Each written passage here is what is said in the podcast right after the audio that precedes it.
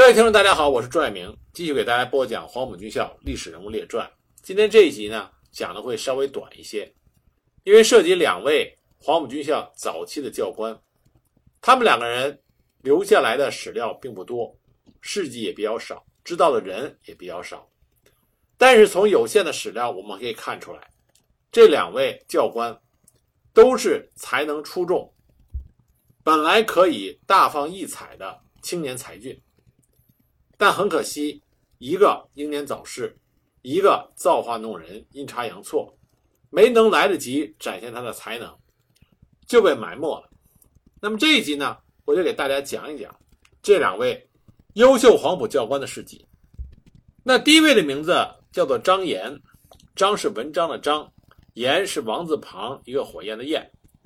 张炎出生在一八九六年，他是河北省任丘市人。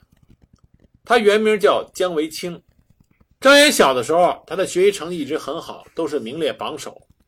一九零九年，他优异的成绩考入了天津直隶省立高等工业学堂。一九一一年十月十日，武昌起义一声炮响，在辛亥革命的洪流影响下，张岩他毅然终止了刚学习两年多的学业，离开天津南下投笔从戎，在上海。他的一切开支都靠家里边供给。他参加了沈建侯组织的学生军，投身于推翻清廷、建立民主共和的革命斗争。一九一二年一月一日，中华民国临时政府在南京成立，学生军改名为入伍生部。同年四月，南北议和之后，南京政府迁往北京，在七八月间将入伍生送到了武昌陆军第二预备学校补习。到校之后，张炎被分在了第四连。他在武昌陆军第二预备学校学习了一年有余。一九一三年，张炎在上课的时候与一位教几何的教员发生了口角，那么那位教员就向校长报告了此事，张炎就被开除了学籍。一九一四年，他去了新疆，他本来充满了信心，还给自己起了个名字，叫做张殿西。决心要做一番事业来奠定人生的基础，结果到了新疆以后，被怀疑为乱党，不予接纳。无奈之下，他又回到了北京。后来他听说陈其美到了上海，因为他原来就认识陈其美，他就从北京到达了上海，追随陈其美从事反对袁世凯复辟的帝制、维护共和的斗争。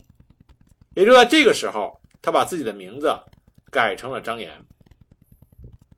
陈其美为了反对袁世凯复辟帝制，他在上海策划了两件大事，一个是刺杀上海护军使郑汝成，另外一件是策动赵和兵谏起义。这两件事，张炎都是参与者之一。陈其美在上海组织这些活动，目的是反对帝制。那么袁世凯复辟帝制的活动愈演愈烈。一九一五年十二月，陈其美派张炎携带着万元的巨款到北京，组织导员机关。负责京津一带的导员活动。当时张炎住在北京东四胡同四十五号。一九一六年六月六日，袁世凯病逝，帝制取消，张岩在北京的使命也就告于结束。一九二四年，国民党改组，实现了第一次国共合作。孙中山接受了共产国际和中国共产党的建议，创办黄埔军校，蒋介石任校长。张岩因为他进过武昌军校。同时，在上海的时候就与蒋介石相识，所以被聘为黄埔军校上尉教官。一九二四年春，到了广州，进入黄埔军校任第一期政治教官兼连党代表，后来又升任为营党代表，获得少校军衔。也正是在黄埔军校，张炎接受了共产主义信仰，加入了中国共产党。张炎真正在军校担任教官的时间不到一年。但是他却留下了四篇关于军队建设的论著，在建设新式革命军队方面做了可贵的探索和尝试。他是黄埔军校早期非常难得的军事理论家，他所撰写的《士兵日课问答》，曾经由蒋介石下令下发到教导团各营连党代表的手中，作为教育士兵的教材。在张炎牺牲后不久，黄埔军校政治部和黄埔特别区党部。就决定将他的遗著《中国征兵制周易》印成单行本，作为中国军人社丛书的第一种刊行。一九二五年六月出版的《革命军》第六七期合刊，专门设有张岩遗稿栏目，由谭延闿题写栏目名称，登载了张岩的遗作《军需独立制概论》《三民主义革命军的新精神》等三篇文章。张岩的这些文章不仅仅被选作了军校学员的教材，也是早期共产党人从事军事问题研究的重要著作。一九二五年初，广州革命军政府发动了第一次东征，讨伐叛军陈炯明。当时蒋介石任东征总指挥，廖仲恺任党代表，黄埔军校两个教导团，张岩任第一团一营党代表，所以位置非常重要。一九二五年二月初，东征军右路即粤军和黄埔军校两个教导团，沿着广九铁路攻淡水、平山、海陆丰，以进取潮汕。二月十四日，教导团分三路围攻淡水。下午三时，教导团第一团占领了淡水城东南门外的高地。次日六点二十五分开始攻城。当时一团一营长沈应时和党代表张岩身先士卒，率领全营的官兵首先攻占了东南门的城角。经过一个半小时的激战，攻入城中，将黄埔军校的军旗插上了淡水城。二月二十六日。黄埔军进驻普宁、揭阳，控制了整个潮汕地区。那陈炯明不甘心失败，他指挥林虎和李义标两部，从梅州市梅县区兴宁出发南下，是与黄埔军决战。三月十二日，黄埔军主力西进，截击南下之敌。下午一时，林虎部进驻河婆镇，分两路直指里湖镇和洪湖镇。黄埔军教导一团进驻棉湖镇。迎击敌人的左路。三月十三日上午八点，战斗打响，林虎部占据有利地形，兵力又多于黄埔军十倍，开始对教导一团猛攻。教导一团英勇顽强，第一营以白刃战相搏，反复冲锋，付出了巨大的代价，终于阻挡住了敌人。午后一时，敌人向和顺方向溃逃，黄埔一团的一三营联合追击。到了和顺的时候，敌人的援兵赶到，双方再度激战，一营官兵前仆后继，伤亡过半。在这场激烈的战斗中，党代表张岩、副营长杨厚清不幸中弹，壮烈牺牲。棉湖战役是一场非常残酷的战斗，但也打出了黄埔军校的名气，为黄埔军校争得了荣誉，也为后来黄埔系在国民党内部。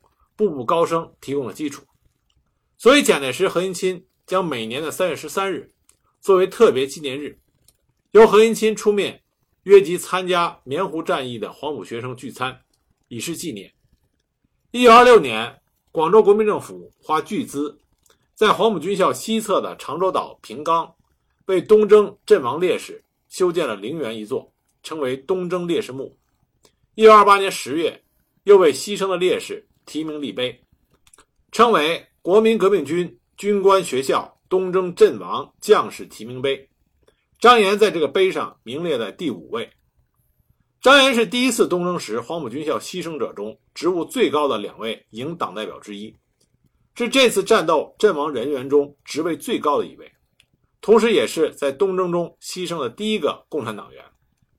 然而，在黄埔教职员名录和同学录中，张岩连个名字都没有写上，一些资料和回忆录误将张岩那个王字旁再加火焰的焰写成了没有王字旁的焰，这不能不说是一种遗憾。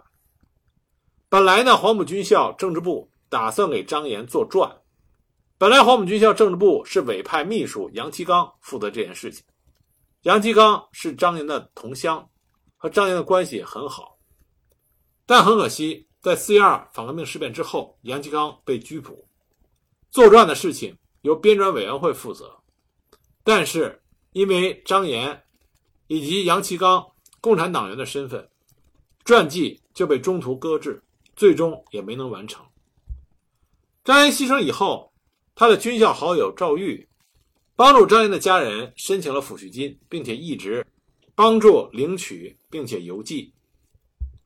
当时国民政府规定，抚恤金包括一次性的抚恤金和每年领取的抚恤金两种。一次性抚恤金只给予阵亡者的亲属，按照死者阵亡时的军衔，一次性的发给一笔钱。年抚恤金是逐年分发的津贴，可以分为死亡和受伤两种，不同情况领取的年限也各不相同。阵亡者可以领取十五年，因公殒命者领八年，积劳病故者领五年，阵伤致残者终身给予。张岩当时呢，一次性的抚恤金是六百元，而年抚恤金从民国十六年开始领取，每年三百五十元，也就是一九二七年啊开始领取，一直发到民国三十年，也就是一九四一年为止。以上这些呢，就是我们现在比较容易找到的关于张炎烈士的史料。至于说张岩他怎么从一个参加辛亥革命的革命者，变成了具有坚定共产主义信仰的中国共产党党员，现在已经没有史料来说明他的这个转变过程。但是从他留下的文章以及他在东征牺牲过程中的表现，我们可以看到，如果张炎活下来的话，他必然会是一个非常优秀的军队的政治工作者。讲完张岩，我们来讲讲另外一位黄埔军校一期的时候一个非常优秀的教官，这个人名字叫做范进。范进是一八九九年江西丰城人。他在中学毕业之后，考入了保定陆军军官学校第八期。他和陈诚是同学。一九二二年军校毕业以后。范进来到了广东，在黄埔军校先后担任过教官和第三期第七队少校队长等职。在黄埔军校期间，范进也是一位非常受到学生们敬重的老师。国民党将领宋瑞珂在对黄埔军校的片段回忆中，就谈到几个难忘的老师，分别是范进、严仲、邓演达、恽代英。那关于范进，他是这么说的。我们的队长范进，聪明能干，对学生的管理教育非常认真。有一次午后集会，我们第七队的一个同学奉命调到东征军任党代表。黄昏的时候，那个同学偷着抽烟，被队长范进发觉，罚他晚上站岗两个小时，并且对他说：“明天你去当党代表，我听你的指挥。但在没有离队之前，你仍然是我队的学生。”必须遵守学校的纪律，服从队上的管理教育。可见范队长严肃认真，不会因为谁即将去任新职而放松纪律，所以深得同学们的敬佩。宋瑞珂还回忆说，范进很有魄力，有毅力。这年秋，我队开到虎门太平担任勤务，他带领全队绕场跑一个半小时，一些体力差的陆续掉队，只剩下我们二十余人。坚持跟着他跑，他鼓励我们要有毅力，并对全体同学说：“要练到跑两个小时不气喘不掉队，才能适应战时紧急情况的需要。”他教我们瑞典式体操，全总队军官中首屈一指。我队同学对于准备运动、主运动、终结运动各个动作都非常的熟练，这是其他各队望尘莫及的。当然，在黄埔军校中，张治中非常赏识范进。那么后来呢，一有机会，张治中经常提携范进，这是后话。一九二六年七月，范进带领学生出师北伐。在北伐当中，国民革命军中有两支以共产党员为骨干的队伍，一支是叶挺的独立团，另外一支就是范进率领的十师三十团。他们的主攻对手是河南的奉军。三十团的官兵英勇作战，一举夺下了开封。在聂荣臻元帅的回忆录里边，聂帅这么写道：“十师三十团团长范进，北伐中在河南打得很好，部队很有名气。范进既是一位出色的团长，也是一位很忠诚的共产党员。范进的这个三十团，他的团以上军官全部都是中国共产党党员，所以战斗力极强。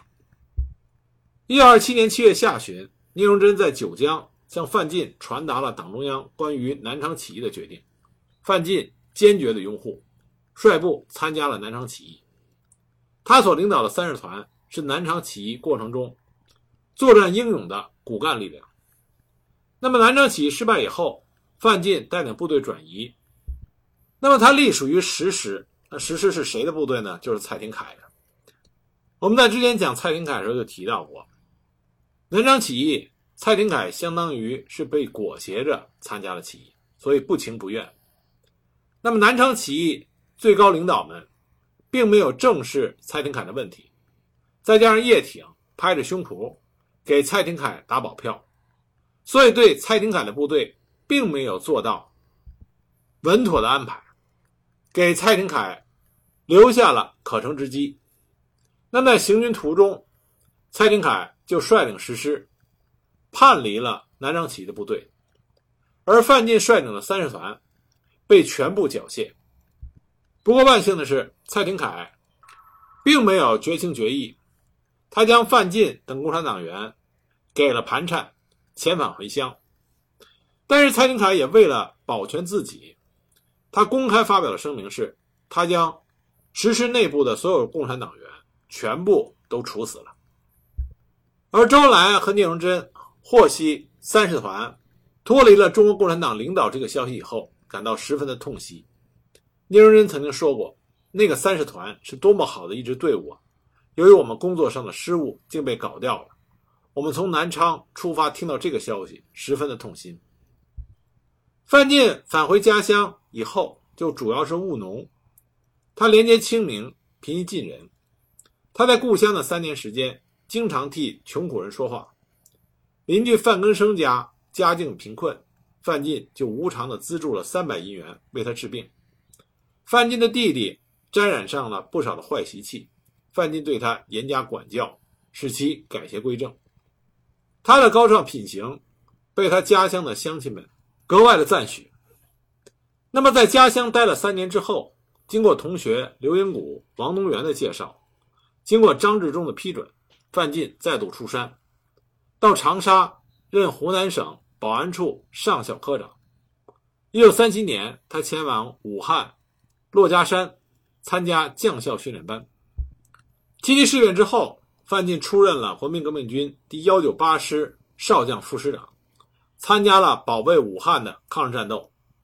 一九三八年九月，范进在湖北黄陂对抗日军的一次激战中不幸牺牲，时年三十九岁。他牺牲之后，被国民政府追认晋升为中将，国共两党人士纷纷吊唁。张治中将军送了一副挽联：“出师未捷身先死，长使英雄泪满襟。”今天在北京卢沟桥中国抗日战争纪念馆，范进作为著名的抗日将领，他的生平和抗日英雄事迹被予以文字碑刻，并且附有个人照片，以供人们永远的怀念。范进在大革命时期，国共两党他的名气都很大，那时候他与叶挺是齐名的。由此可见，如果他不是阴差阳错脱离了南昌起义的起义部队，那么后来，范进的人生道路，也许就会有很大的不同。